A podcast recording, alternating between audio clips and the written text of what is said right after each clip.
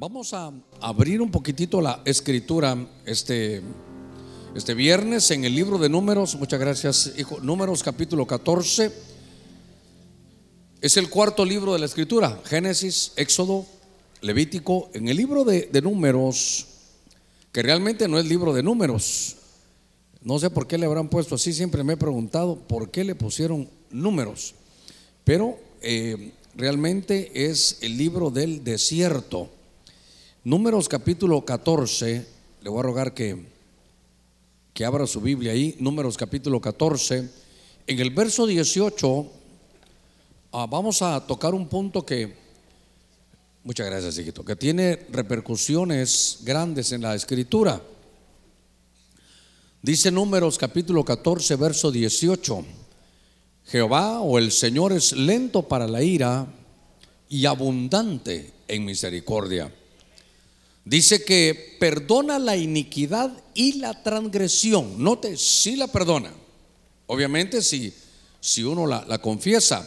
Más de ninguna manera tendrá por inocente al culpable, sino que castigará la iniquidad de los padres. ¿Cómo la va a castigar? Sobre los hijos. Hasta la tercera y la cuarta generación. Aquí hay una un cúmulo de peticiones, vamos a ponerlo delante del Señor. Ponga en fe creyendo. Hermanos, si oramos todos, se recuerda que la Biblia, dice, donde dos o tres se reúnen en, el nombre. Es decir, que estamos reunidos más que dos o tres. Pero ahorita vamos a estar orando todos. Ahorita no es hora de, de leer la Biblia. No crea que se va a ver muy, muy eh, espiritual ahorita leyendo en lo que oramos. Le voy a contar, le voy a contar. Cuando la iglesia comenzaba, Estábamos una vez orando, yo tenía cargo el micrófono, la iglesia comenzaba. Y entonces había una persona, un par de, personas en la iglesia, que cuando orábamos, ellos, hermanos, se ponían a leer la Biblia en una forma muy, muy, si usted quiere, devota, muy sublime. Es más, uno de ellos se hincaba, hermano, a, leer ahí en el, en el, lugar donde tenía. Pero se miraba aparentemente bien, pero decíamos, hermanos, ahorita vamos todos, vamos a orar. Y entonces, en medio de la situación, un día lo llamé aparte le dije, miren, para no hacerlo en público, cuando digamos orar, lo que tenemos que hacer es orar. Y entonces él, me, ellos me decían, es que el Señor dice que nosotros leamos. Y ahí es donde entra el conflicto, ¿verdad? Qué raro. Entonces, no sé qué Señor me habla a mí, qué Señor te habla a ti. Pero vamos a ponernos en unidad, que es una fuerza muy hermosa, muy grande. Y ahorita puede haber que alguien quiere ver un celular, pero eso, eso nos va a quebrantar la, atmósfera. Pero si todos oramos ahora mismo, y claro, alguno de los servidores podrá estar caminando porque tendrá que poner orden en algún lugar. Pero aún ellos que están caminando van a ir orando también. Todos vamos a orar. No se ora con el pensamiento, se ora con los labios. ¿Verdad? De la abundancia del corazón habla la boca. Así que ponemos nuestras peticiones. Padre, en el nombre de Cristo. Estamos esta noche poniendo, Señor, cada petición de tu pueblo. Mira, mi Dios, aquellos que vienen por salvación, aquellos que anhelan salvación en sus hogares, en sus familiares. Señor, dota de fortaleza. Te pedimos en el nombre de Cristo que otorgue salud, sanidad. Señor, que libere de deudas, que traigas, Señor, esa bendición a tu pueblo, que traigas protección a aquellos que lo necesitan. En el nombre de Cristo, mira cuántos están necesitados de sabiduría. Mira cuántas peticiones hay aquí. Ahora, Señor, abrimos nuestros labios y declaramos, Señor, que estamos delante de ti. Ponemos nuestro, Señor, nuestro país, ponemos nuestra ciudad. Ahora la ponemos en tu mano. Solo tú, Señor, eres el único que puede traer salud y sanidad, oh Señor, a nuestra Honduras. Te pedimos que pongas esa mano poderosa. Tú sabes, Señor, cómo se ha de hacer. Descansamos en ti. Y declaramos que esta noche vas a hablar a nuestro corazón. Reprendemos toda actividad del enemigo y nos declaramos en unidad Señor, presto para recibir tu bendición. Somos depositarios de toda cosa buena, de toda bendición, de toda paz y prosperidad. Lo creemos en el nombre de Cristo. Gracias, Señor. Amén y amén. Gloria a nuestro Señor. Aleluya. Gloria a Dios. Gloria al Señor.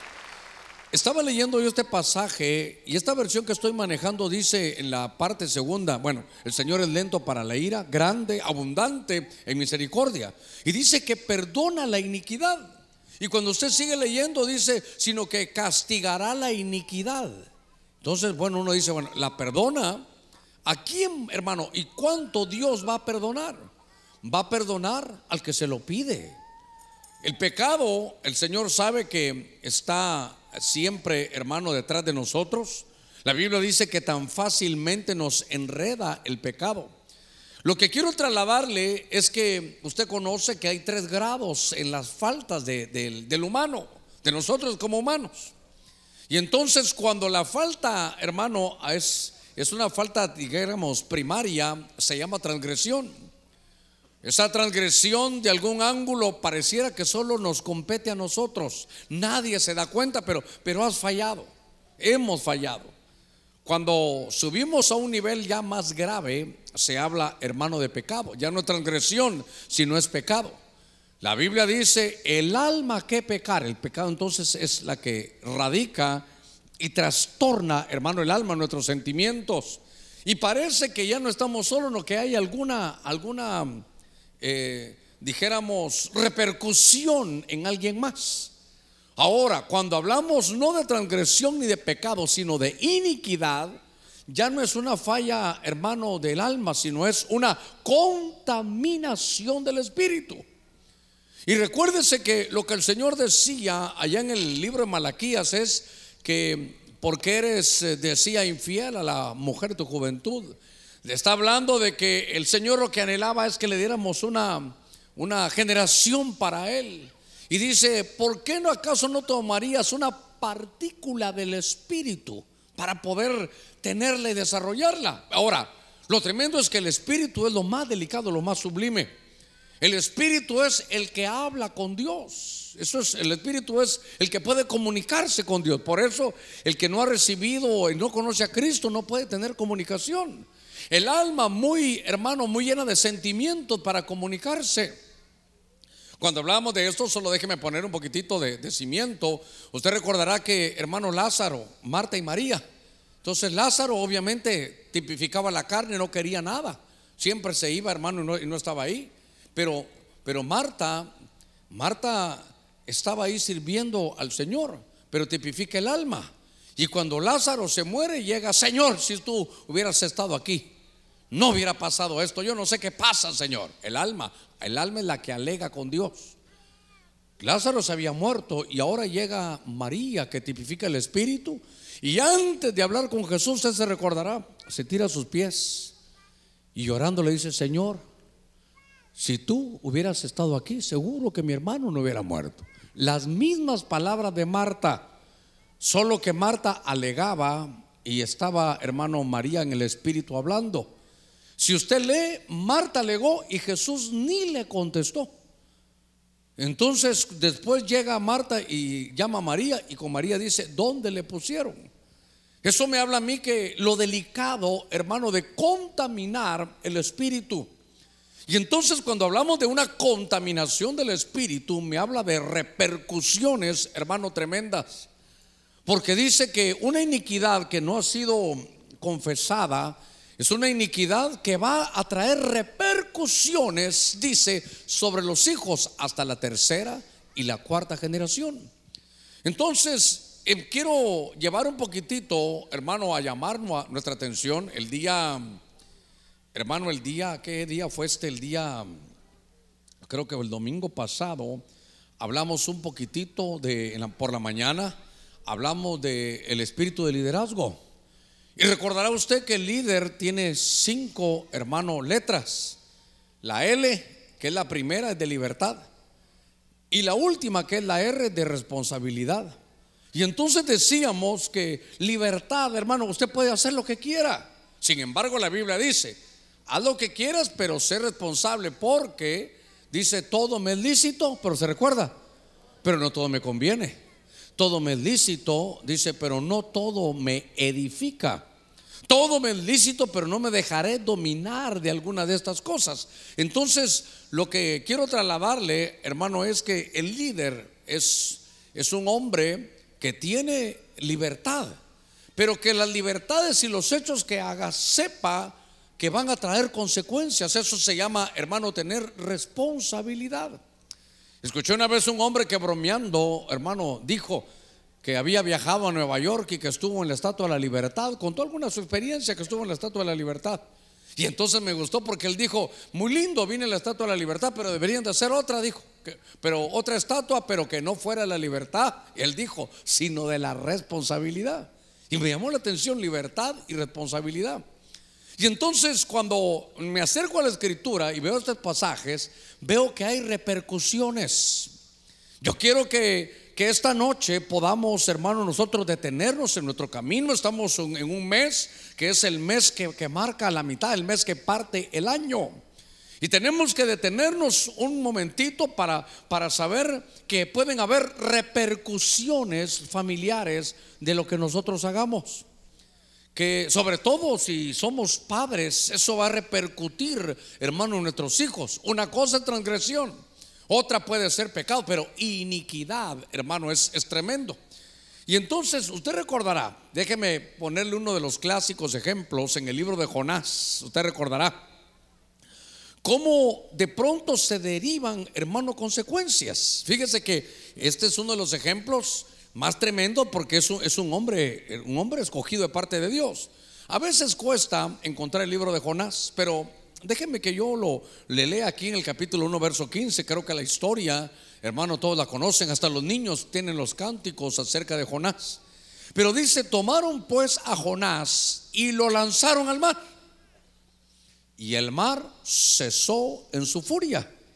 Solo agarraron a Jonás, lo sacaron de la barca, lo tiraron al mar y se acabó el problema. Me llama la atención porque este Jonás iba a traer repercusiones. Y hermano, en este caso, ni siquiera los familiares aquí, sino eran repercusiones a ese, en esa barca donde él iba. Es más, muchos de esa barca, dijera yo la gran mayoría, ni conocían de Dios. Pero había llegado el momento donde Dios, hermano, quería llamar a Jonás. Dios tenía un plan hermoso para Jonás. Jonás era, hermano, un profeta. Este hombre tenía un llamamiento, usted sabe, era, era un hombre que, que seguro que iba a tener un éxito tremendo. Yo no he visto un hombre con tanto éxito tan a corto plazo.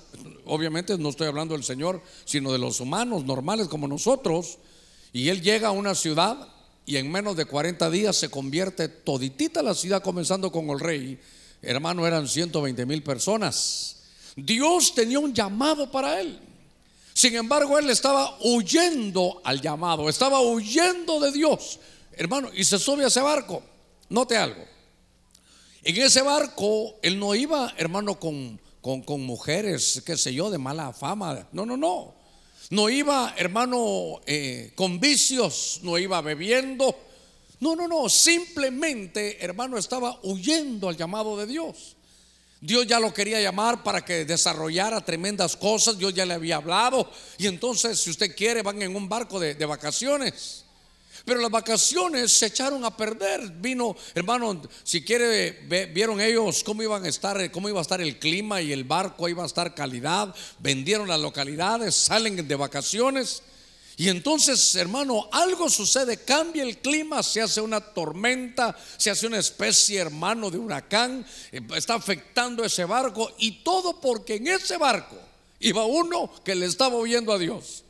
Entonces, yo quiero que note algo la responsabilidad, hermano, de que, de que hubiera tormenta en esa barca era de Jonás. mire, la responsabilidad, él sabía que era, que era hermano de él. Como que uno, uno sabe, hermano, cuando, cuando hay algo que no empieza a caminar bien y solo usted y Dios saben que, que se está trastornando todo porque hay alguien que no le está obedeciendo a Dios. Dios, Dios está llamando. Mire, Déjeme que le cuente un par de cositas, no sé si alguna vez se las había contado, yo creo que sí, pero Dios ya me estaba llamando porque mis dos hermanos ya habían llegado al Evangelio. Dios ya estaba, hermano, buscándome, ya estaba detrás de mí. Donde yo antes me enviciaba, ahora muchos de ellos ya habían recibido al Señor, sobre todo mi hermano mayor. Mi hermano mayor ya había recibido al Señor y, ya estaba llamándome. Entonces, yo, mi hermano me decía, yo siempre he tenido un respeto muy grande, es como un padre para mí.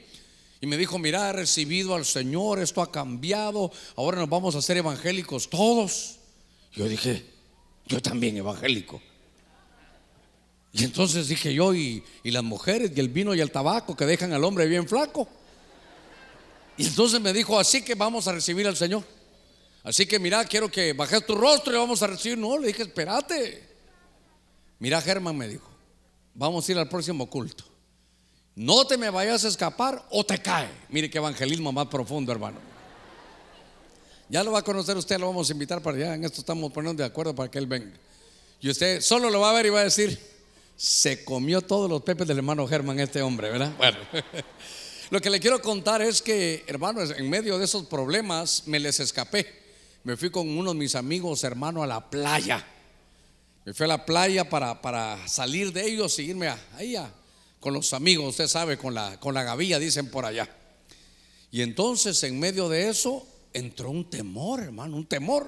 Yo iba a entrar a la, a la playa, la playa llegaba, hermano, aquí, el agua tranquila. Yo sentía que me iba a morir, sentía una cosa espantosa, peor si me pasa algo, peor si me asaltan aquí. Nunca me había pasado eso. Yo sentía que había como un espíritu de muerte, sentía que me iba a morir. Y entonces dije, no, son cosas, yo me voy a disfrutar esto y me metí a la playa. El agua llegaba, hermano, a los tobillos. Y de repente, a unos cuantos metros de donde yo soy, empiezan a gritar y a gritar un ahogado. Nunca había visto un abogado. Ya estaba la cosa terrible. Ahí lo vimos, hermano. Me salí yo y dije, qué cosa más tremenda. Entonces dije yo, Señor, ¿por qué me siento así? Yo solo pensaba ser evangélico. No, no, lo último que voy a hacer en esta vida es ser evangélico. Pero yo sabía que Dios me estaba persiguiendo. Y entonces, hermano, llega la noche, yo, yo no le voy a contar, pero, pero detalles, pero cuando sentí, pasaron, hermano, yo, usted sabe, soy un, un cedro para los bailes. Yo no sé si estuve bailando no, a saber, de, saber en dónde andaba pensando yo, cómo andaba volando, no le digo ni qué tomé ni qué fumé. Pero amanecí en la playa, tirado, hermano. Ya me estaba quemando el sol, yo amanecí ahí tirado en la playa, dije, ¿qué es esta vida? Voy a ir con mis amigos y cuando fui, hermano, a, a ver, mi billetera no la encontraba ahí un cuartito que finalmente le encontré. Y dije, bueno, yo me voy antes que estos, tomo un bus, yo ya no aguanto esto. Y cuando abro la billetera, ni un centavo, hermano. Mis grandes amigos con los que me fui también como que necesitaban dinero y se llevaron todo mi dinero. No tenía dinero ni para el bus, hermano. Tenía hambre, usted sabe, amanece uno de una manera terrible. Y dije yo, Dios santo, ¿qué es esto? ¿Qué me está pasando, hermano? Me presionó el Señor, pero usted sabe, cuando uno es terco como Jonás, terco. Y entonces, hermano, llegué yo y cuando llegaba ya allá otra vez a la ciudad, iba a atravesar una calle, no, yo sentía que me iba a morir, hermano. Pero yo a nadie le contaba. Fíjese que la vía venía de izquierda a derecha y, yo miraba a la izquierda, pero también dije, de por si viene alguien loco por allá, porque yo dije, algo me va a pasar. Finalmente llego, hermano, al punto donde empieza, todo me salía mal, todo hermano salía mal, mis amigos me robaban, hacían cosas terribles, eh, se llevaron unos hermanos, los agarraron en un billar jugando y, olía raro, no sé, un tabaco raro que usted seguramente no conoce, pero algo olía mal, llegaron los policías y se lo llevaron. ¿Por qué no se llevaron al que oye su pastor? Porque me fui a lavar las manos. Cuando yo llegué, ¿y mis amigos dónde están? Hermano, se lo llevó la policía, los dos éramos menores de edad, todos, hermano. ¿Por qué? Porque estaban, eran amigos de la Mari y de la Juana y entonces se los llevaron. Entonces dije yo, Dios mío. Total que todo ese tiempo viví como que algo me fuera a pasar. Ahora entiendo que era Dios el que me estaba llamando. Todo empezaba a salir mal porque era Dios que estaba llamando. Ahora, note Jonás, donde iba Jonás había problema. Hermano, donde había, hermano, donde estaba Jonás iba a haber problema. Sí, mire, se subió a la barca, hicieron de todo, la gente hacía y todo estaba en conflicto. Hasta que él dijo, ¿saben qué? Ya sé, yo soy el problema. Qué tremendo, él sabía que él era el problema. Y solo lo sacan de la barca y todo se compone. Algunas veces he dicho yo, qué tremendo llevar un Jonás en la barca.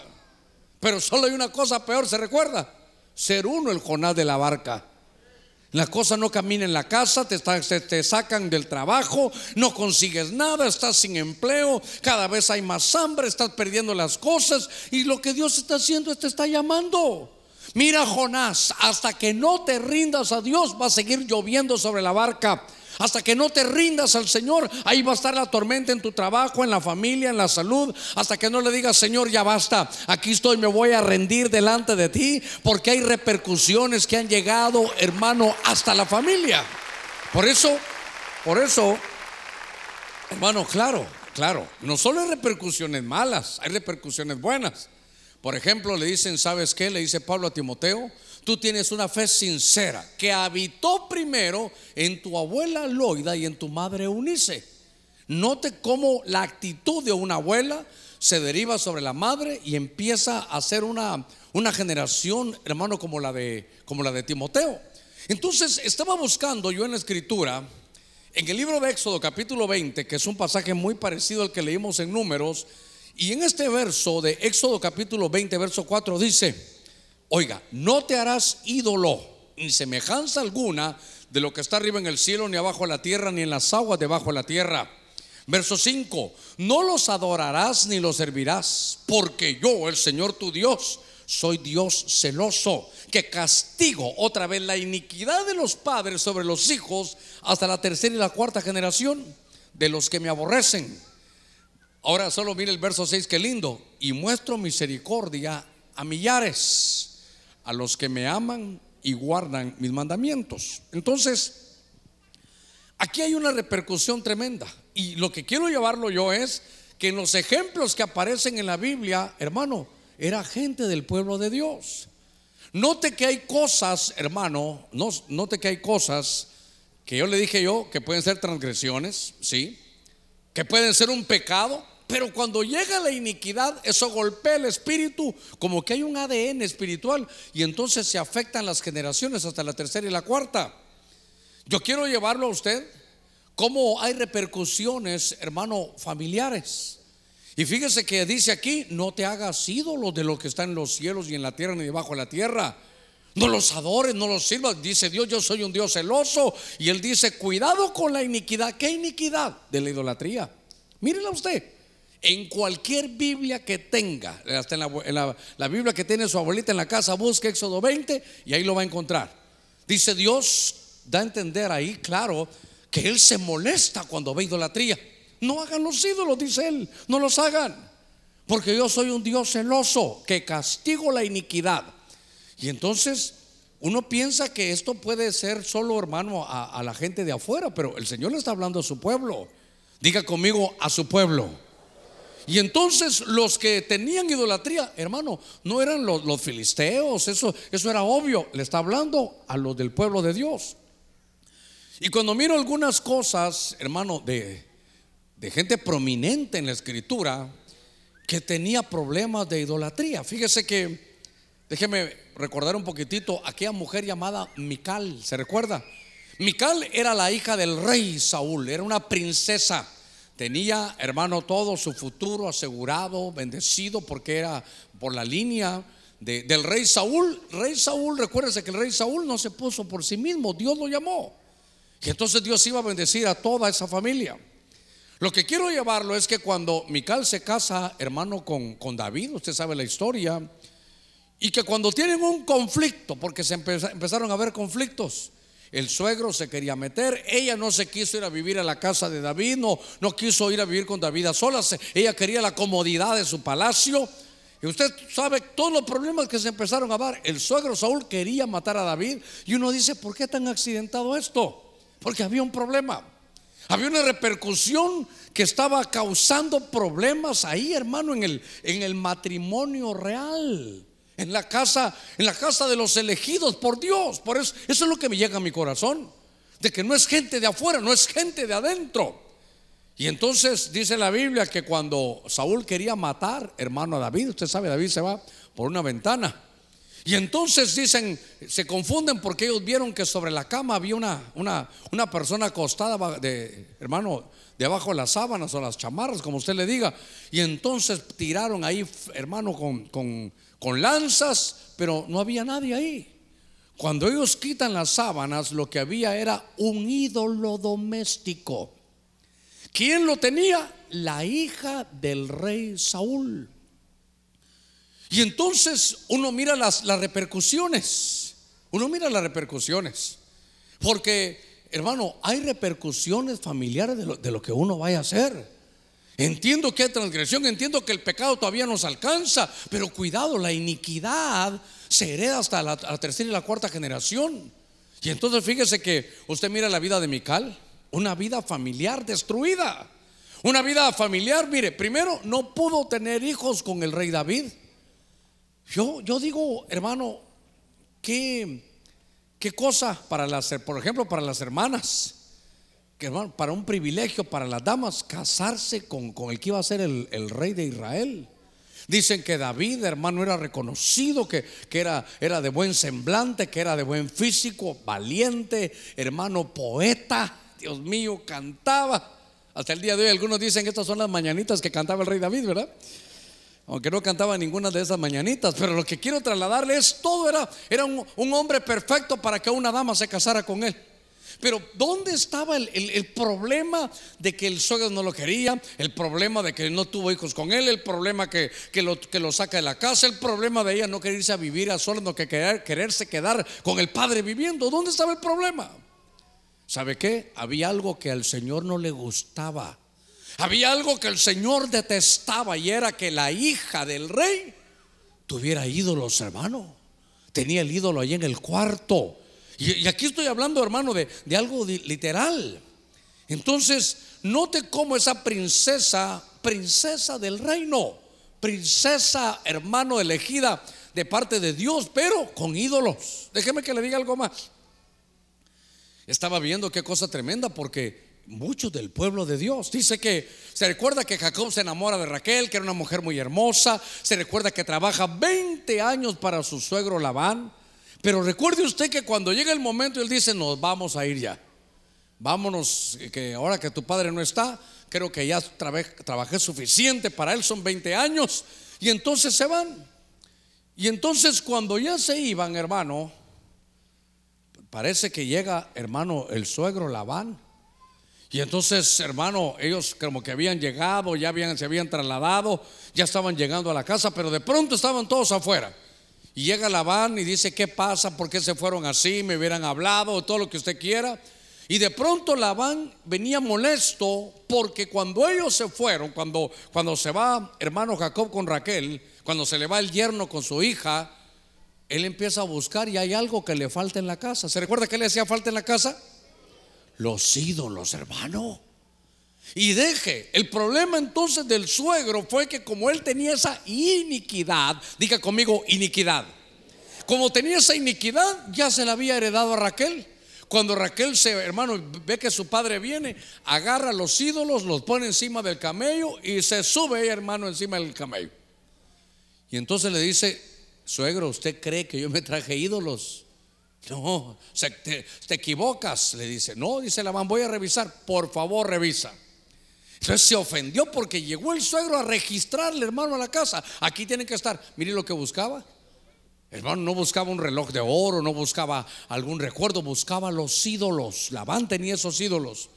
Y entonces se molesta tanto, hermano Jacob, que le dice: ¿Sabes qué? El que tenga esos ídolos que estás buscando, que se muera. Y él no sabía que Raquel los tenía.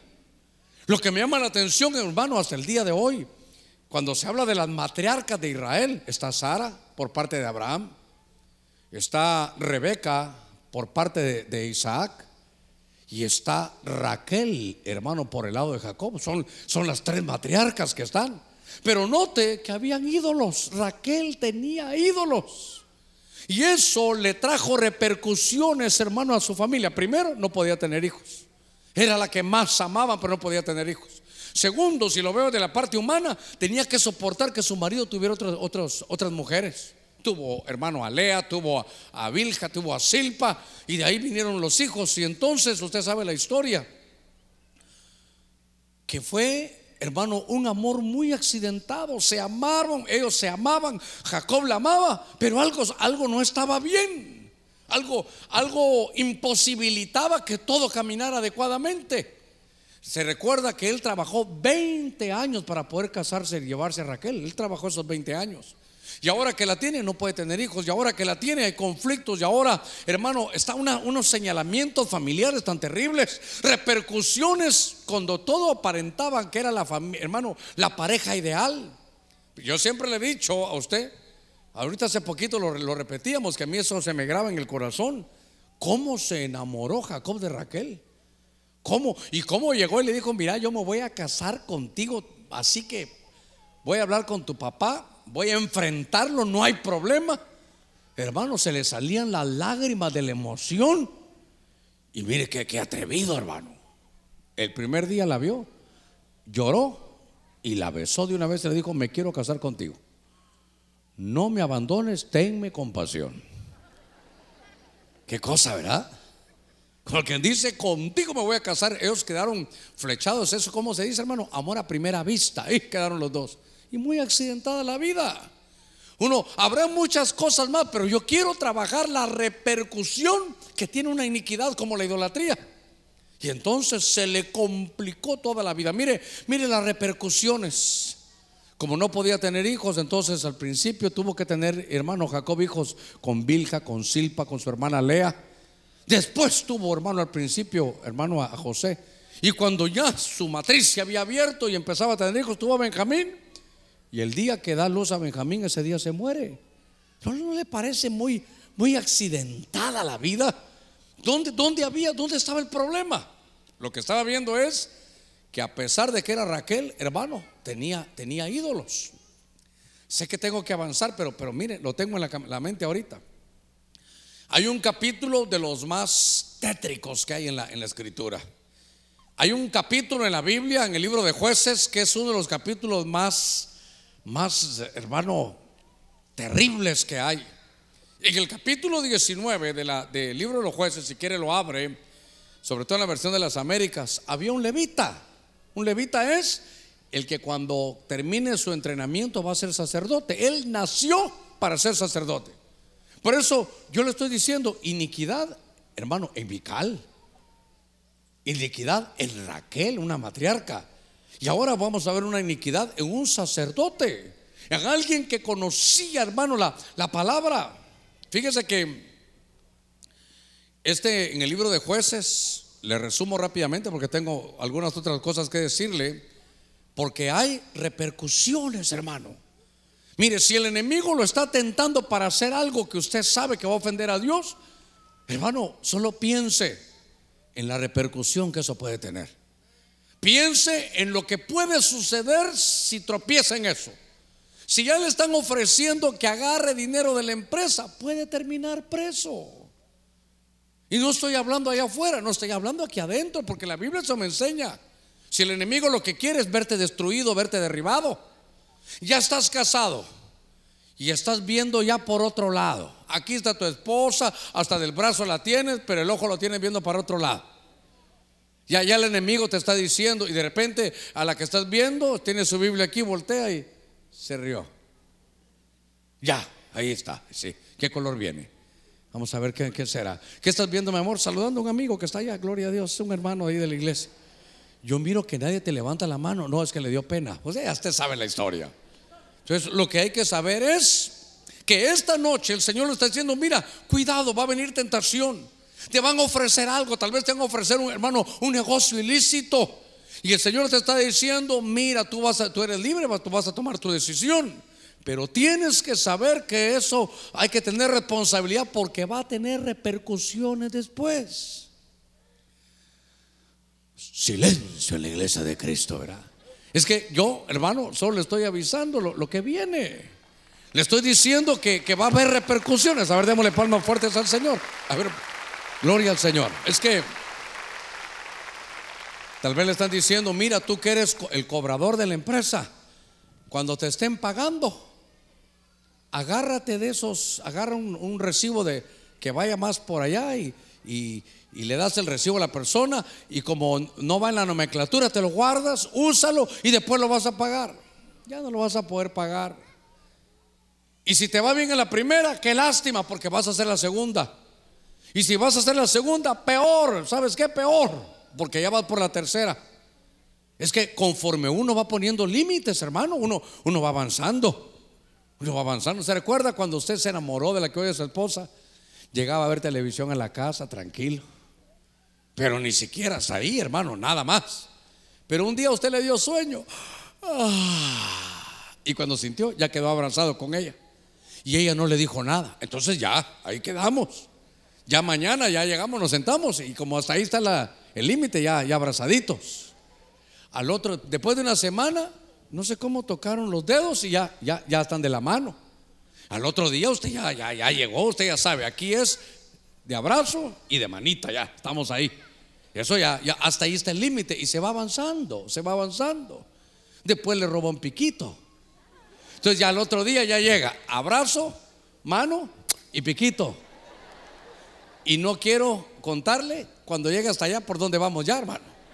Pero, pero, bueno, sí, son casos y cosas de casa. Sé que le estoy hablando de la vida real. Ahora aplíquelo al espiritual. Agarra una vez, agarró dinero que no era suyo la segunda. Ahí lo voy a pagar, ahora la tercera. Eh, voy a ver un buen regalo. Y lo que voy a hacer es me voy a ir a la playa. Se lo gastó. Cuando sienta ya debe mucho. Hermano, y eso va a tener repercusiones. Deténgase esta noche porque Dios lo que le está diciendo aquí, ¿sabe qué? Nos trajo como en una carretera que le dice baja la velocidad, cuidado, adelante, ahí hay, hay un túmulo. Adelante hay problema. En la carretera no está lista para que sigas. Porque cuando hace, se hace algo, va a haber una repercusión. Este levita, ¿sabe qué? Dice que se casó. No, dice que se fue con una concubina. Sacerdote. Levita, conociendo de la Biblia y no se casa.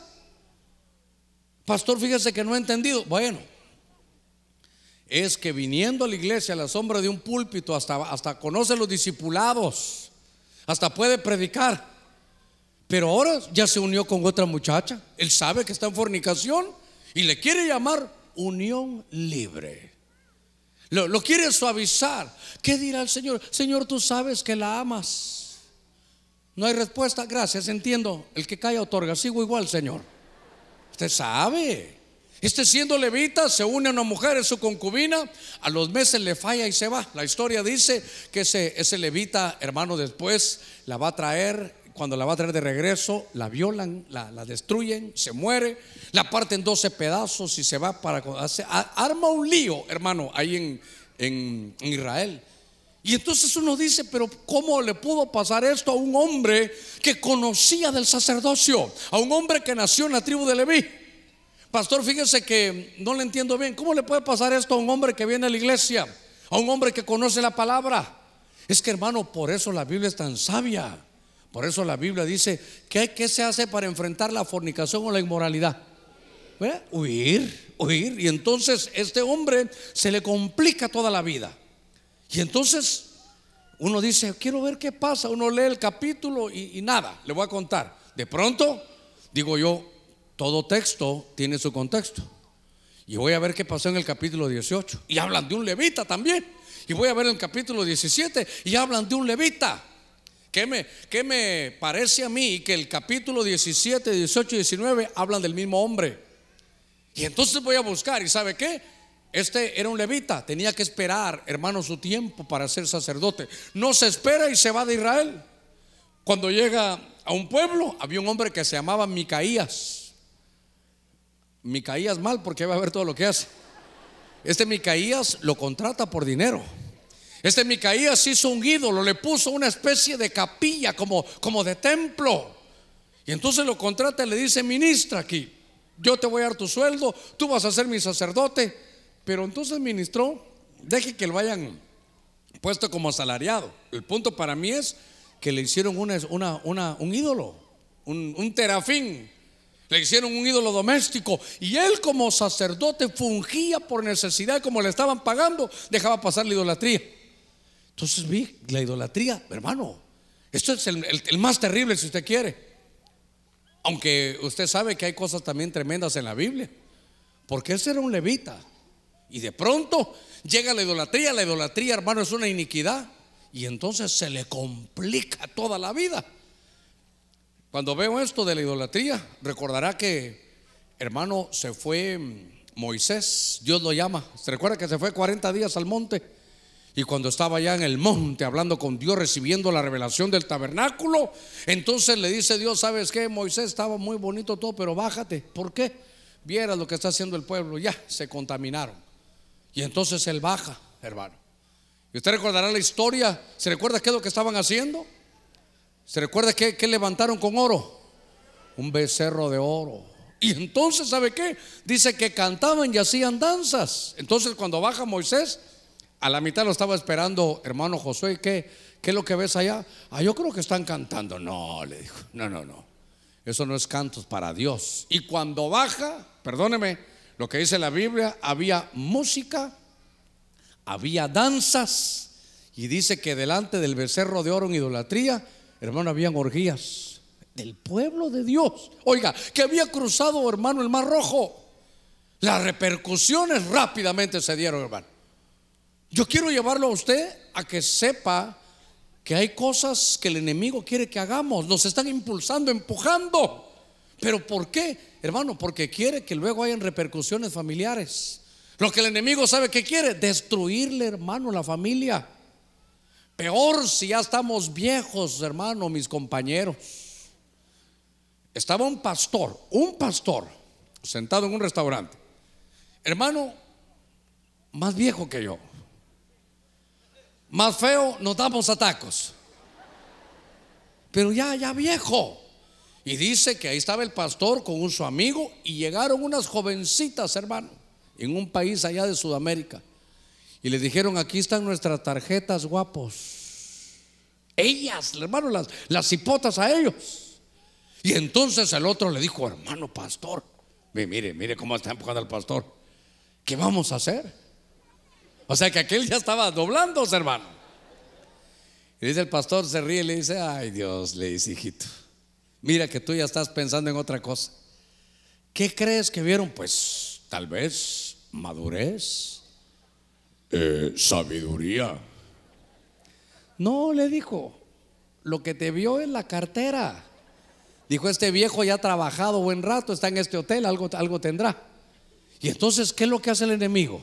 te hace pensar que todavía, mire, mire, como ya viejo Salomón lo hace pensar que, que todavía levanta polvo donde hay lodo. Y entonces ahí va, tropieza y hay repercusiones. Todo el mensaje es repercusiones familiares, sobre todo. Hermano, cuando vemos aquí esto, esto de la idolatría, me quedan unos, buenos minutitos todavía.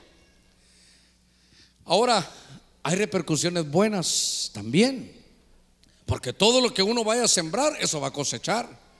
A veces la gente sí se cree que alguna vez se lo expliqué. Yo no sé qué pasa, pastor. Solo recibí al Señor y viera todo lo que me vino en la vida. Porque yo no sé, solo vine al Evangelio. Mire, tranquilo estaba en el mundo. Solo vine al Evangelio y todo es problema. Entonces yo le digo, sí, pero, pero ¿qué sembraste en el mundo? ¿Qué estuviste sembrando en el mundo? Eso tuvo una cosecha que ahora la estás viendo. Ahora ahí amárrate de bien, ponte ahí cerca de Dios y hay que pasar esa, ese momento porque fue de malas semillas que trajeron malas cosechas. Una vez le conté yo, ahorita voy a leer algo, algo que va a cambiar el ámbito porque ahorita está muy, muy, ay pastor, ¿qué repercusión vendrá? Como aquellos jovencitos cuando la iglesia comenzaba, fueron, pastor, usted habló algo hoy, porque fue una noche que yo le conté a usted que el Señor habló y yo le dije, hermanos, nadie pase para acá por ética, solo quiero que ni me llamen, le dije. Solo que dice el Señor que los que están fornicando, dice el Señor que los puede cortar. Yo no me voy a atrever a decir eso, sino es una unción muy, muy gruesa, muy, muy especial. Porque yo he de cortar a todo aquel que fornicando en mí se aparta. Fue la, la profecía de esa noche. Por favor, no me llamen, solo tomen nota, porque Dios les está hablando que pueden haber repercusiones. Así pasó, hermano. Entonces llegaron y una pareja que, que habló conmigo oramos y qué lindo, yo, yo los va a perdonar. Oyeron la palabra, amén, hermano, ya estuvo. Gracias, pastor, y gracias. Eh, perdone, yo le yo no soy fiscal, yo soy el pastor, y si ustedes se arrepienten, alcanzan misericordia. Váyanse en paz y guarden sus distancias. Muy bien, se fueron, hermano. Hermano, a los dos meses me viene a buscar el muchacho molesto, casi que desfigurado. ¿De qué sirvió la oración que hice? Dije, este me va a pegar, hermano. Pero Tú viniste a, pedirme oración y oramos. Yo el Señor te perdonó. Sí, me perdonó. Pero ella está embarazada, me dijo. Sí, el Señor sí te perdonó, pero, pero, Dios mío, ahora está embarazada. ¿Usted sabe qué? Siembra, cosecha y una repercusión. Por eso, ese mensaje, yo sé que está un poquito agrio, hermano, creo que se me pasó de limón. Pero al final, es que pastor, esto, esto me está picando, siento que me duele. Entonces hay herida. Usted echa ese limón en la piel y no le pasa nada. A ver, echa ese limón en una herida, hermano, siente uno. Pero si usted está tranquilo, no se preocupe. Pero ahorita le voy a decir una que, que nos va a gustar mucho. Porque también hay repercusiones hermosas. Hebreos capítulo 7, verso 9. Fíjese que dice la escritura, y por decirlo así, por medio de Abraham, aún Leví, que recibía diezmos, pagaba diezmos, dice. Verso 10. Porque aún ese Leví estaba en los lomos de su padre, cuando Melquisedec le salió al encuentro. Yo subrayé lomos y subrayé encuentro. Ahora, alguna vez lo hemos trabajado, yo lo sé, pero yo quiero que vea las repercusiones. No se preocupe, no, nadie va a sacar ahorita para, para ofrendar. Está, está ahora Abraham y ese pasaje de Hebreos 7 habla, usted lo puede buscar en su Biblia, se conecta con Génesis capítulo 14. ¿Qué capítulo le dije? Génesis capítulo 14, diga conmigo 14. Mire qué importante, ahí va a ver. Y entonces está caminando hermano Abraham, viene de una tremenda victoria, usted sabe la historia, y de pronto enfrente a él un sacerdote de Melquisedec. Cuando lo mira, aquel sacerdote saca de su pan, saca de su vino y lo bendice, hermano. Saca de sus labios bendición para Abraham. Solo eso le dijo. Solo le dio pan, vino y bendición. Cuando Abraham se dio cuenta que delante de él había un hombre superior en Dios, que Dios le había enviado para bendecirlo, mire, superior para bendecirlo, no para exigirle, para bendecirlo. Le dio pan, le dio vino y le dio bendición. Cuando Abraham se da cuenta, le dice, traigan los diezmos de todo lo que hicimos en esta campaña que habían de venir y le da los diezmos. Y entonces, lo que quiero llevarlo yo es que aquel hombre, ¿verdad? Llegó el rey de Sodoma, le ofreció otras cosas, le dijo, mira, antes que hagas esto, yo te voy a dar riqueza, pero, pero dame las almas. Y aquel le dice, Abraham le dice, ¿sabes qué? Yo de ti no quiero ni la correa de un calzado, porque no vayan a decir después que por ti me he enriquecido. El que me ha enriquecido, el que me va a enriquecer siempre es el Señor. Así que por esto he hecho eso y esto es lo que he dado al Señor. Ese pasaje lo agarra el apóstol Pablo. Y da una explicación tan tremenda. Le ruego, hermano, que ponga atención en esto. Porque en ese tiempo no había ley todavía. Ni hermano Moisés ni había nacido. Y entonces dice que cuando Abraham dio su ofrenda, dio su, su diezmo, aquel que le daba pan, vino y bendición, dice la Biblia, que adentro de él, como él estaba diezmando, estaba diezmando también Leví, pero cuando se hacen las cuentas, Leví no era el hijo de Abraham, era el bisnieto. Abraham, Isaac, Jacob y uno de los hijos de Jacob era Leví. Esa tribu de Leví fue la que Dios escogió para que fueran hermanos los sacerdotes y a ellos el pueblo les diezmaba. Espero que vaya conmigo. Entonces cuando en Hebreos 7 dice, dice que cuando Abraham, el bisabuelo, estaba ofrendando y diezmando, dice que de alguna manera Leví, que era su cuarta generación para adelante, también lo estaba haciendo, aunque Leví estaba en los lomos de su padre. Después de que pasan los años, Abraham tiene, hermano, ¿cuántos, a, qué edad tuvo Abraham hijos? Hermano, a los 100 años tuvo Isaac. Note, 100 años. Isaac goza su, su, su vida y a los 40 años decide casarse. Mire, otros 40 años sume. Luego pasan 20 años de luna de miel y a los 60 se hace papá hermano Isaac. Y entonces tiene a Jacob. Jacob, hermano, va, trabaja 20, como a los 20 años se va de la casa, trabaja otros 20 años, 40, y entonces se casa, hermano, aquí. Y aquí empieza a tener a los hijos, hermano, que tiene, y al final tiene a Leví. Mire cuántos años han pasado de que vengo por allá. Y aquí nace Leví, pero su abuelo, ¿Cuántos años, hermanos? A ver, si usted quiere 100 años así sumaditos.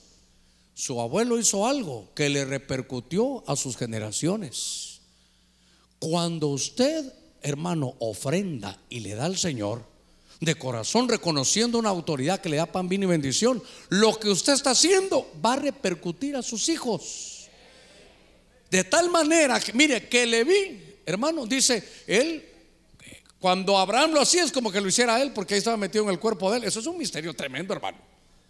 Que uno pueda llevar aquí a sus bisnietos en sus lomos. Lo que usted hace repercute para bien para sus, para hasta su tercera y cuarta generación hasta su cuarta generación. Y entonces me llamó la atención, ¿qué capítulo de Génesis le dije? 14. Ahora mira el capítulo 15. En el capítulo 15 dice la Biblia, después de estos sucesos, ¿cuáles sucesos? Los del capítulo 14. Después de estos sucesos, ¿cuáles sucesos cuando Abraham, hermano, le da ahí a, Melquisedec? Abraham recibió en una visión, ah, tuvo visión, la palabra del Señor. No temas, Abraham, yo soy tu escudo. Y dice, y tu paga será abundante.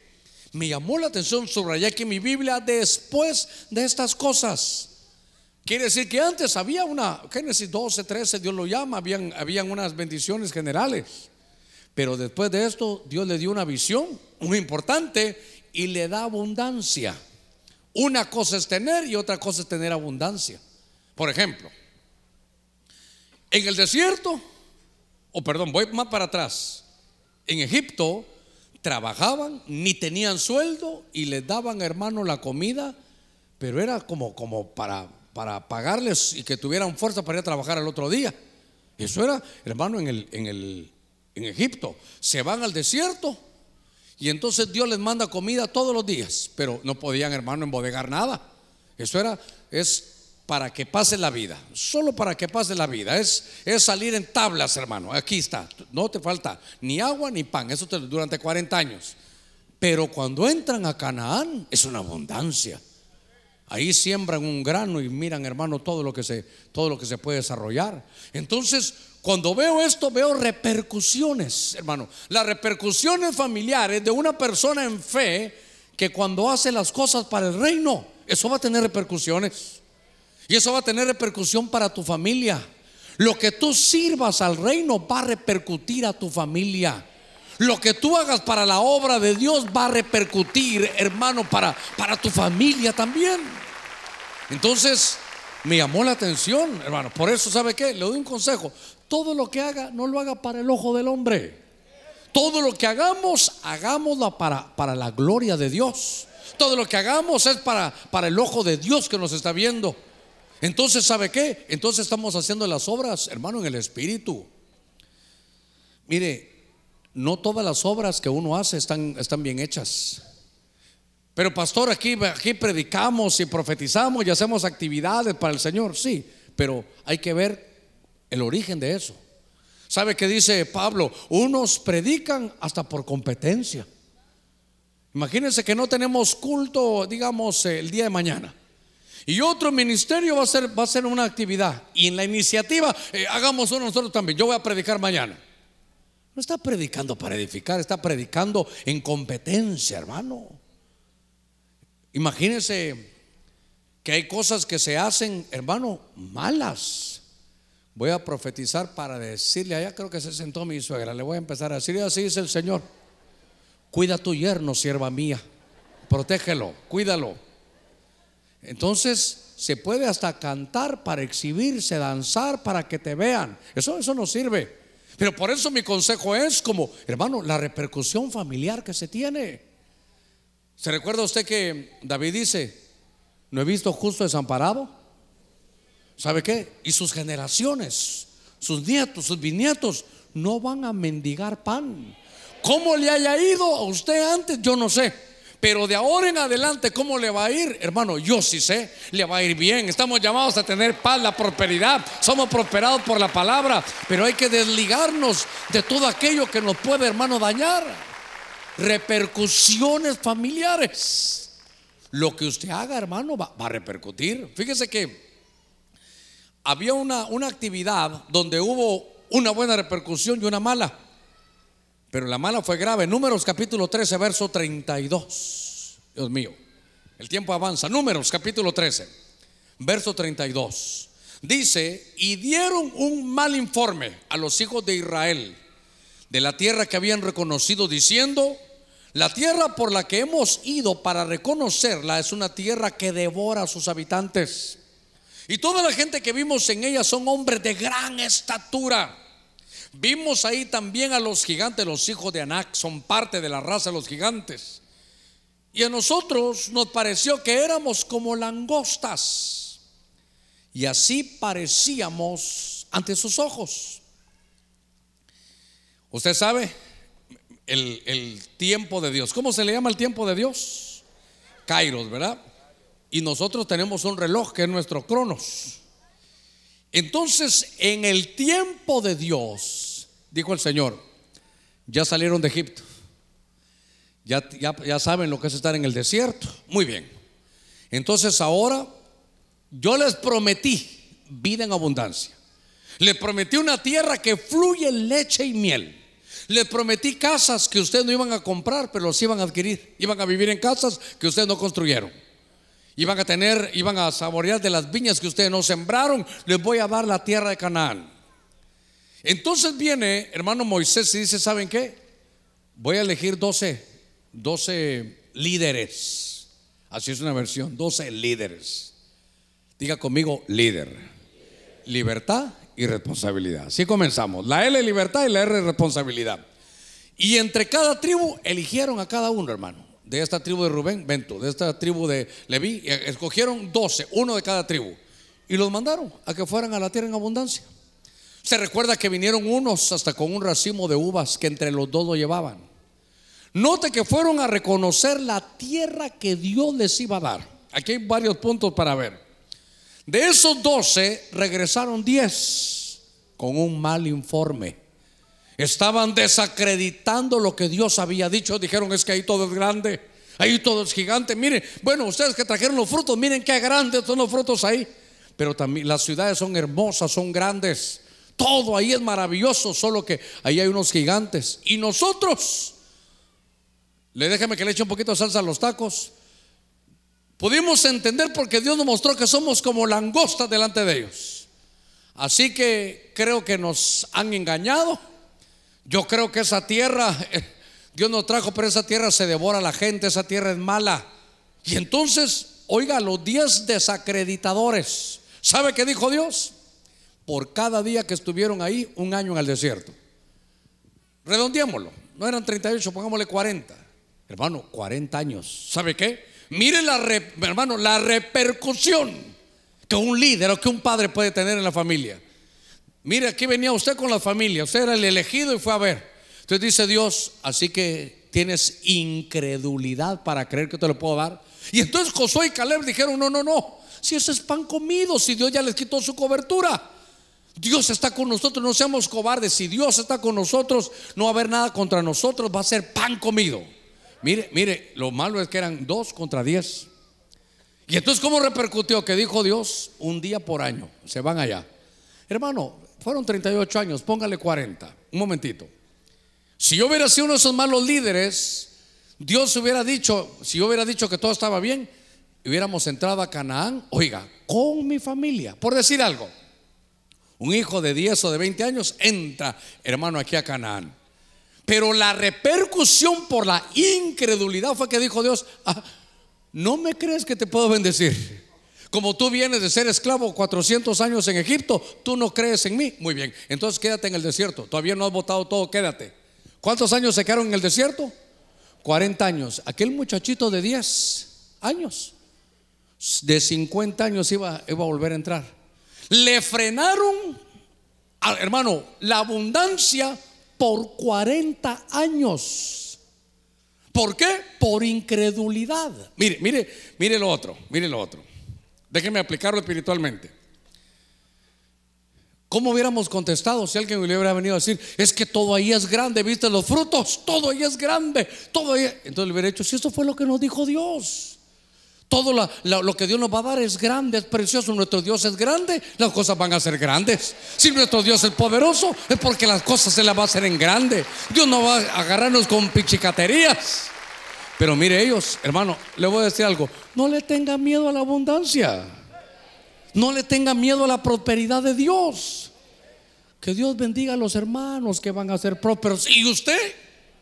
No, hermano Germán, yo no. Yo soy allá del Jute y, y- y allá no, no, no se puede hacer nada. ¿Acaso no decían de Jesús eso? ¿Acaso puede salir algo bueno ahí de hermano de Belén? ¿Acaso puede salir algo bueno en Nazaret? La gente puede decir, pero es Dios el que te va a enriquecer. Mire la repercusión que tuvo la incredulidad. Ahora, déjenme detener un poquitito. ¿Cómo dice ellos que se consideraban frente a los gigantes? Langostas. Lea el libro de Joel. Ahí dice, le voy a enviar a mi ejército. ¿Y sabe qué eran? Langostas. Diga conmigo, langostas. Hermano, la langosta sola no puede hacer nada. Una langosta viene y se para ahí, hermano, en un, en ahí en sus siembras, usted lo agarra, la pone en el pie, se acabó. Una langosta. Pero las langostas no van solas. Es todo un equipo, hermano. Y dice que van como que un rey invisible las va llevando, hermano. Atacan y se devoran todo. Lo que estaba diciendo, hermano, si usted quiere, Josué y Caleb es diciéndole, no, me apela la cita bíblica. Él decía, si Dios no son, nosotros somos langostas, somos el ejército de Dios, pequeños, pero todos juntos somos un ejército, nos vamos a devorar esta tierra. Esto es para nosotros. Si Dios dijo, no importa que tú te creas pequeño, que nunca has tenido nada, que tu familia nunca nadie se ha graduado, que nadie ha tenido negocio, eso era tiempo pasado. Mire, ¿sabe qué? El futuro ya es historia. Ahora está delante la bendición de Dios. Ahora Dios te puede, hermano, dar, pero es necesario que lo creas. Eso va a tener repercusión. Eso va a tener repercusión. Porque, hermano, lo contrario a la incredulidad, ¿qué es? ¿Qué lo contrario a la incredulidad, qué es? Es la fe. Sin fe es imposible agradar, agradar a Dios. Ahora, y con incredulidad, ¿qué es? Con incredulidad posible hacer qué con Dios? Desagradarlo, desagradarlo. Mire la repercusión. Detuvo a, su, a una generación, hermano, durante 40 años. Esto lo he dicho muchas veces. El hermano Robert, de, que nos dio la sabiduría empresarial, me lo recordó. Que cuando empezamos a hacer los planes de este templo, oh, hubiera visto cuántos se acercaron. No, hermano Germán, eso no. No, hombre, ¿cómo lo va a hacer así? No, hombre, ¿para qué va a hacer eso? ¿Cuántas sillas va a poner? No, hombre, hermano Germán. No, no, no, haga. Otro me dijo, no, hombre, ¿cómo van a invertir en todo esto? Mejor haga un solo cajón.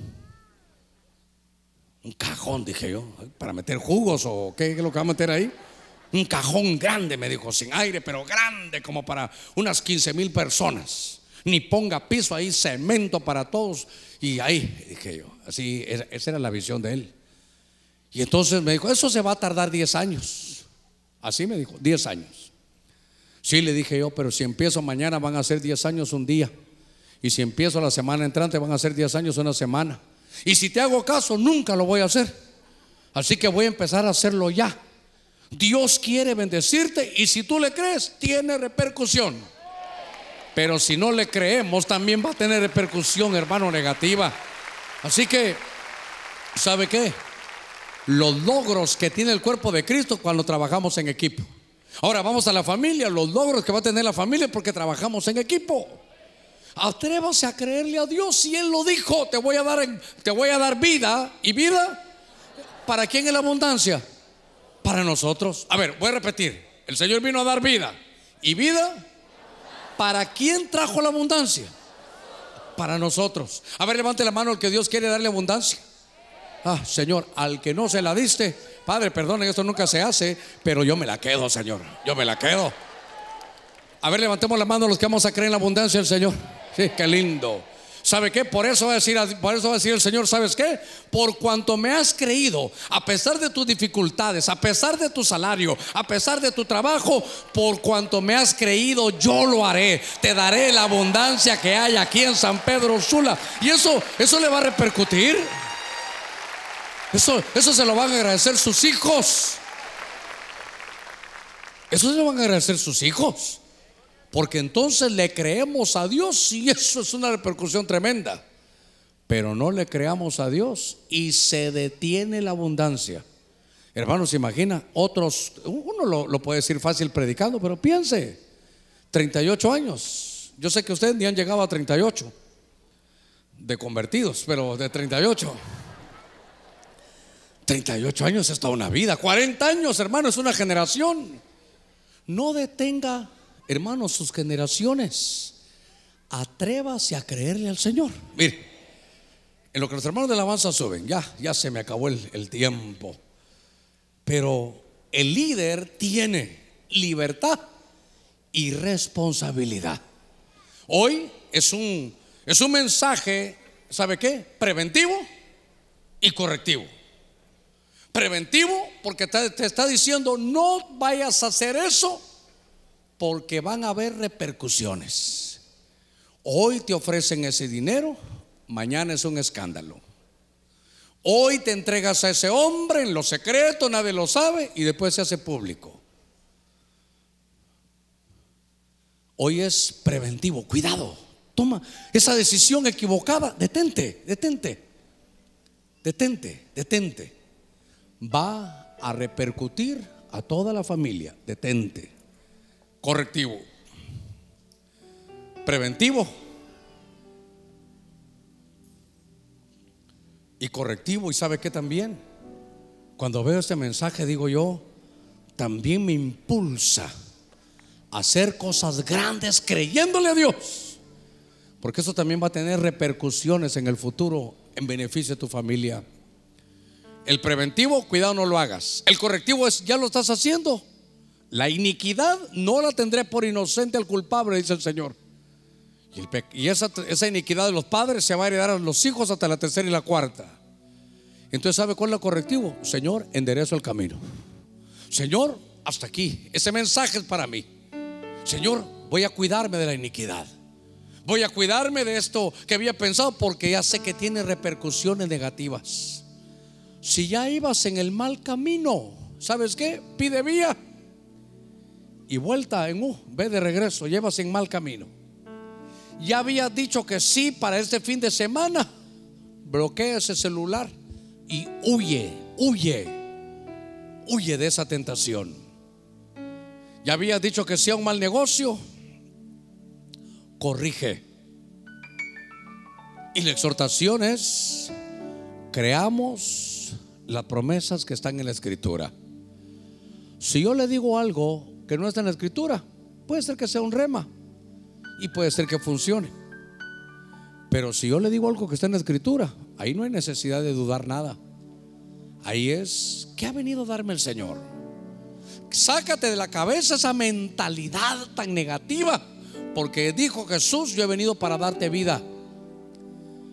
Estuve revisando ese pasaje hace unos años y dice, vine para darte vida y sabe qué? Y abundancia. No hay manera de quitárselo. Porque es vida y vida en abundancia, dicen nuestras versiones. Pero es vida. Usted revíselo en su casa. Vine a darte vida y vine a darte abundancia.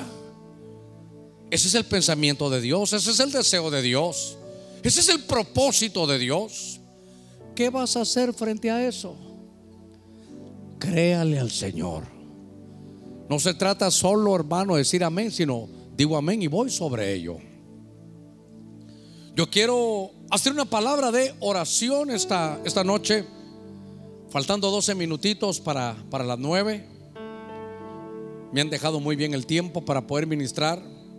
Pero antes de hacerlo, yo quiero que piense bien, porque tenemos unos buenos minutos. Un mensaje preventivo. No lo has hecho, no lo hagas eso malo, porque va a tener repercusiones. Te quiere el enemigo ver en ignominia pública, te quiere ver en vergüenza detente, cuídate. No hagas caso, tú sabes que es un mal camino. Correctivo, ya, ya vas por el mal camino, pide perdón y regresa. ¿Hay alguna iniquidad? ¿Qué es una iniquidad? La idolatría es una iniquidad. Siendo cristiano y buscar la brujería es otra iniquidad. Derramar sangre inocente es otra iniquidad. El adulterio es otra iniquidad. Hoy, hermano, tenemos que hacer como aquel Abraham y decir, yo quiero hacer cosas que repercutan a bien, Señor, a mis generaciones. Hoy, como Josué y Caleb, que aunque diez, mire, aunque la mayoría decía cosas contrarias, solo Josué y Caleb dijeron, yo creo lo que el Señor ha dicho y si los enfrentamos sin cobardía, sin temor y sin miedo, serán pan comido. En la abundancia, note por favor, es todo el grande lo que Dios quiere. En el nombre de Cristo, en el nombre de Jesús, si hay alguien que necesite oración, si hay alguien que quiere recibir a Cristo, yo le invito para que se levante donde está y pueda venir aquí al frente. Le voy a rogar a todos los hermanos, si fuera tan amables, tan finos, de ponerse de pie unos segunditos, para que pudiéramos ministrar a aquellos que necesitan una oración. Hay momentos en que uno necesita una oración. Hay momentos que uno debe de corregir. Hay momentos que Dios te está deteniendo de tu mal camino. Dice que le salió al encuentro, hermano Melquisedec Abraham bendito encuentro. Por eso dice Génesis 15, después de estas cosas, después del encuentro, ¿no quisieras un encuentro con Jesús? Jesús no es sacerdote del orden de Melquisedec.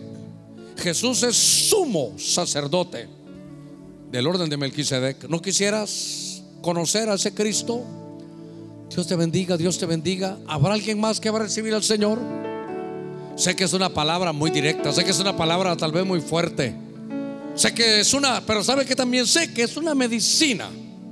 Una medicina espiritual que, hermano, que, viene y, y, puede molestar y doler, pero te va a ayudar. Si hay alguien que necesita oración, si hay alguien que va a recibir a Cristo, si hay alguien que se quiere reconciliar, si hay alguien que se quiere detener, que hoy Dios le habló y le dice, no lo hagas. Y tal vez no tienes fuerza, dile, Señor, yo te vengo a pedir que en medio de mi debilidad me puedas fortalecer. Tal vez te eligieron para que entregues algo que es prohibido. Tal vez te eligieron y a ti algo que te están dando.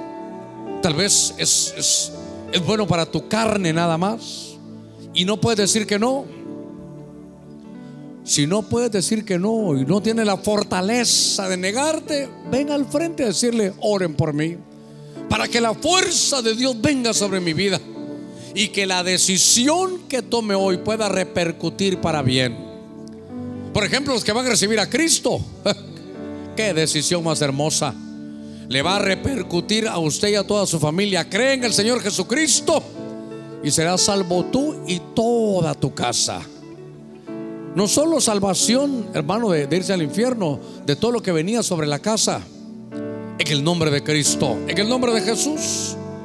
¿Habrá alguien más que quiere buenas repercusiones para su familia? Mire qué cosa, ¿habrá alguien? ¿Habrá alguien que me puede decir, pastor, ya sembré mal? ¿Ahora qué hago? Ahora que estoy recordando algunos principios proféticos, había un profeta que se llamaba Agabo. Y Agabo significa langosta. Quiere decir que con una palabra profética devoraba cosechas. ¿Cómo quiero aplicarlo? Que una palabra profética esta noche puede devorar esas malas cosechas derivado de malas semillas y de malas siembras. Si hay algo que ya sembraste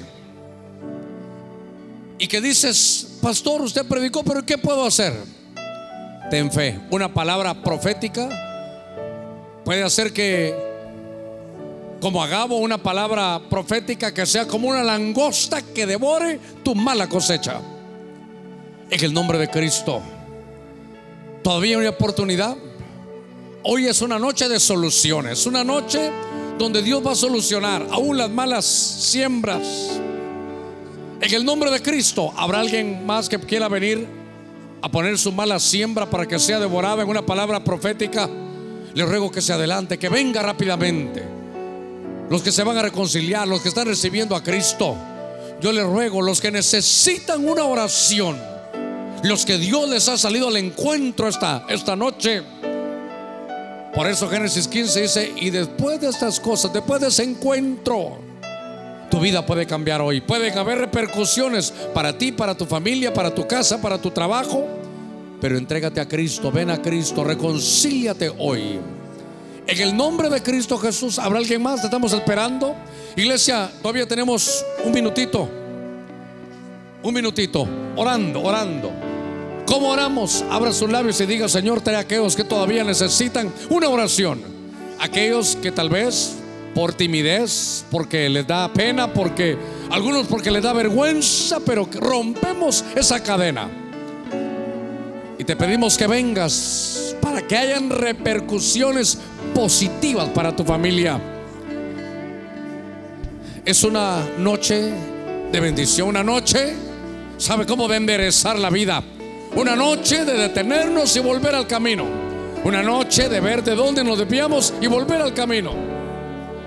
Piensa dónde te desviaste, piensa en el camino donde. Ahora hay que pedir vía, regresar al camino de Dios. Vuelve, vuelve, vuelve al camino del Señor.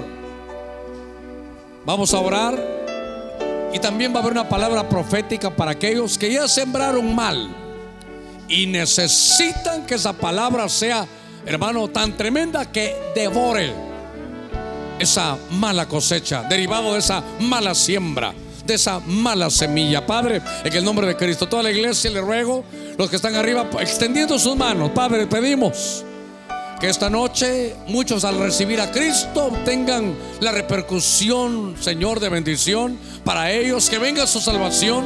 Gracias por librarlos del infierno. Usted que está viniendo aquí al frente a recibir a Cristo, dígale, Jesús te recibo. Abro mis labios, que es lo que tengo en mi corazón, y te recibo como mi Salvador. Te recibo como mi Señor. Te recibo como aquel que va a enderezar mi vida. Hoy me hago a un lado. Toma tú el control de mi vida. Que tu Espíritu Santo alumbre las tinieblas que llevaba adentro y que nunca más se vaya tu luz. Que pueda ordenarme de acuerdo a tu buena palabra. En el nombre de Jesús, en el nombre de Cristo. Señor, mira cuántas tentaciones para hacer cosas que pueden repercutir para mal, para vergüenza, para ignominia, para quitar libertad, para llevar a cautividad. Esta noche no te tenemos, Señor, delante del encuentro. Tú has salido a nuestro encuentro.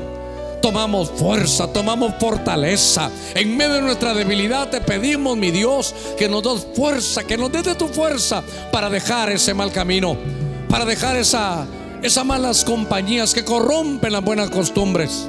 Abra su corazón en el nombre de Jesús, en el nombre de Cristo. Ahora, todos aquellos que han sembrado una mala semilla y que de pronto ven que esa plantita empezó a crecer por la autoridad profética, en el nombre de Jesús. Vamos a orar ahora mismo. Padre, ahora creemos que somos como un ejército de langostas. Le ruego, iglesia, abriendo sus labios, como un ejército de langostas que venimos en unidad y que vamos a quitar toda mala semilla. Hoy devoramos toda cosecha mala, toda ciega mala. Todo aquello que se sembró que traía algo malo para tu pueblo es ahora devorado de la misma manera que hacía aquel ejército de langostas. En el nombre de Cristo. Desautorizamos toda mala semilla. Desautorizamos que toda aquella planta que no sembró el Padre, ahora la desautorizamos y debe de ser desarraigada. En el nombre de Jesús, en el nombre de Cristo.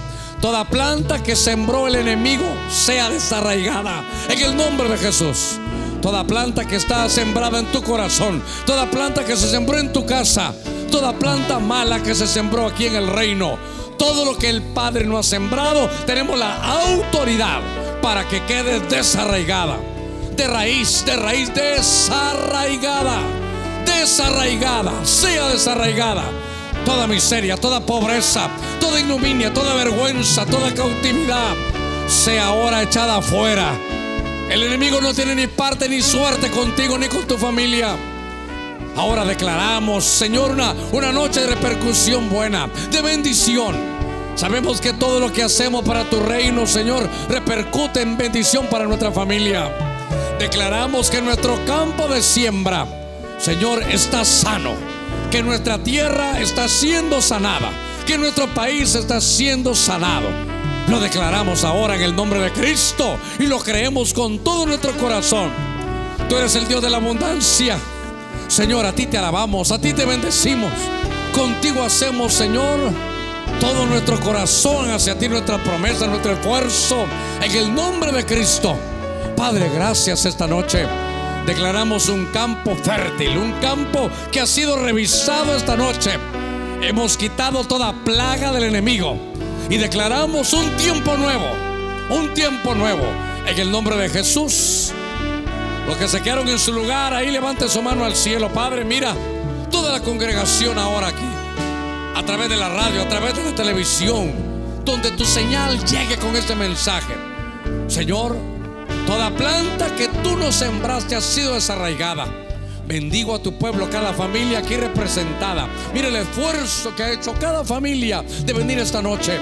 Mira sus hijos que están siendo ministrados. Cuida, Señor, levantamos ahora muros de protección y de cuidado. Hemos quitado, Señor, toda situación que de pronto nos hacía estar delante del enemigo. Hoy, Señor, todo aquello, aquella parte del muro que se había quebrado. Hoy, Señor, está sano el muro. Está completo el muro. Padre, gracias. Hay protección. Declaramos familias protegidas, familias cuidadas. Abra su labio, dígale, Señor, gracias porque tú has levantado muros de protección, muros de cuidado, muros de bendición. Mi campo está sano, mi corazón está sano. Hemos limpiado, Señor, nuestro campo familiar. En el nombre de Cristo nos vamos bendecidos y prosperados. Amén y amén.